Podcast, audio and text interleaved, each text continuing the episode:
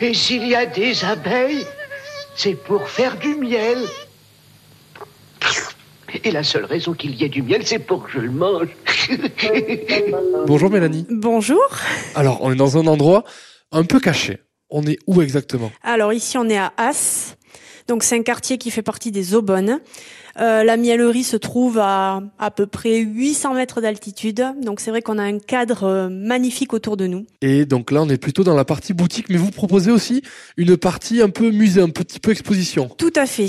Nous avons une petite salle vidéo. Là déjà, on en apprend beaucoup sur les abeilles, sur la vie des abeilles, sur la vie de l'apiculteur aussi. Et en sortant donc de salle vidéo, on a une partie exposition, comme un petit musée. On a les vieilles ruches, on a encore plein d'infos au mur sur les abeilles.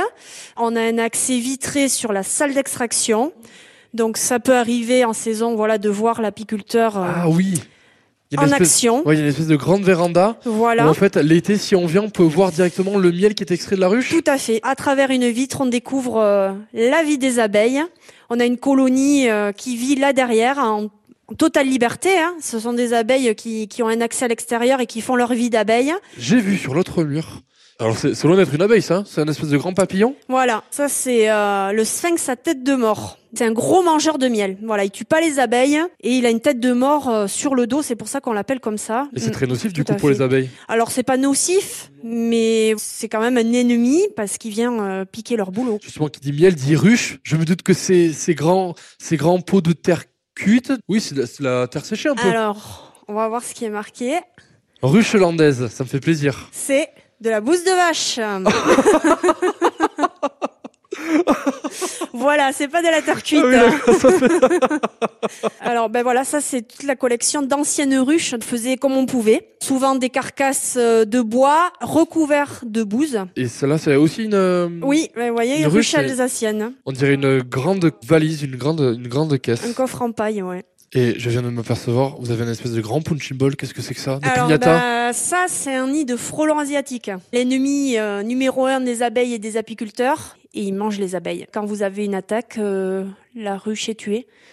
Donc c'est très compliqué à gérer. Rassurez-moi, il n'y en a plus là. hein, parce Non, qu'il y a encore Là des- c'est vide. Ah oui, oui, tant mieux. Qu'est-ce que c'est que ces caisses c'est des ruches d'Adam. Quand on est en production de miel, nous, on vient rajouter la hausse. À quoi Voilà. elle sert cette os À la production. Là, elles vont venir stocker du miel, mais cette partie-là sera pour nous. Le corps de ruche, on n'y touche jamais. Et ensuite, ce miel, on peut le retrouver, partie boutique, transition toute faite. Voilà. Quel est le, le goût le plus surprenant que vous pouvez vendre Le miel, c'est vraiment une question de goût à chacun. Pour ça, c'est intéressant de venir chez les apiculteurs, de découvrir les variétés qu'on peut proposer, parce que chaque miel va être différent. Chacun va avoir son identité, sa force, sa couleur. Nous, on est apiculteurs transhumants.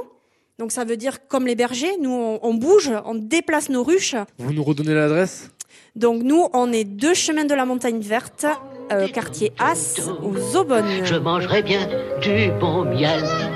Du bon miel au naturel. Il y en a là-haut dans la ruche.